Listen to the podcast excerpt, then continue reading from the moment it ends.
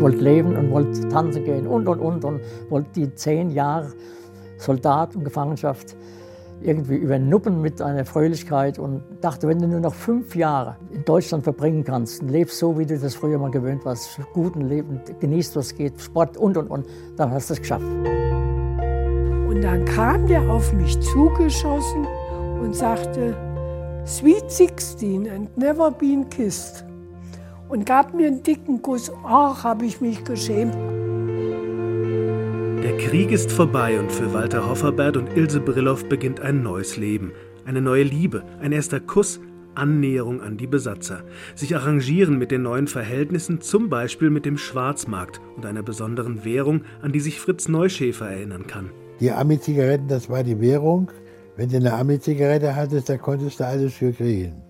Und die Amerikaner, das war auch immer die Sache, wenn die äh, Amerikaner so über die Straße gingen, haben sie die Zigarette angesteckt, haben sie sie angesteckt und dann haben sie so drei, vier Züge gemacht, haben sie sie weggeschmissen.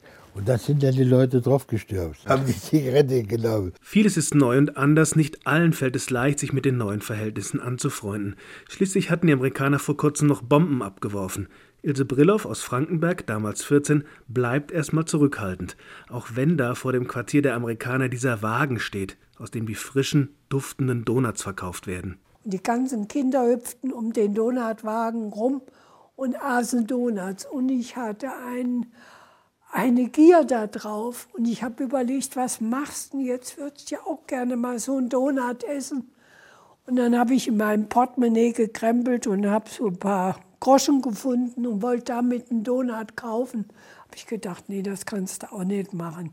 Dann bin ich weggegangen und ich habe den Geruch von den Donuts und die packten die dann immer in Tüten. Ich war ja nun auch noch Kind. Also hatte auch die Bedürfnisse, mal so was Schönes zu essen. Ne? Eine der vielen persönlichen, einzigartigen Geschichten, die die Zeitzeugen aus Hessen erzählt haben, aufgezeichnet noch kurz vor dem Corona-Lockdown, festgehalten in dem Projekt 1945 und ich, das der Hessische Rundfunk im Radio, Fernsehen und online präsentiert.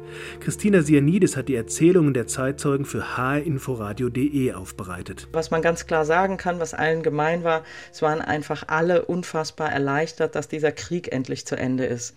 Und wir haben mit den Leuten aber eben nicht nur über den Krieg selbst und die letzten Kriegstage gesprochen, sondern wollten auch einfach Dinge aus ihrem Alltag wissen. Also zum Beispiel, wie war das mit der Liebe damals im Krieg? Ähm, wie hat man seinen Partner kennengelernt? Wo hat man sich getroffen? Wir haben gefragt, wie Weihnachten oder Geburtstage im Krieg waren, wie sie das erlebt haben. Aus all den Geschichten, Bildern und Filmen ist ein Online-Dossier geworden, das einzigartige Einblicke ermöglicht. Zu finden auf hrinforadio.de.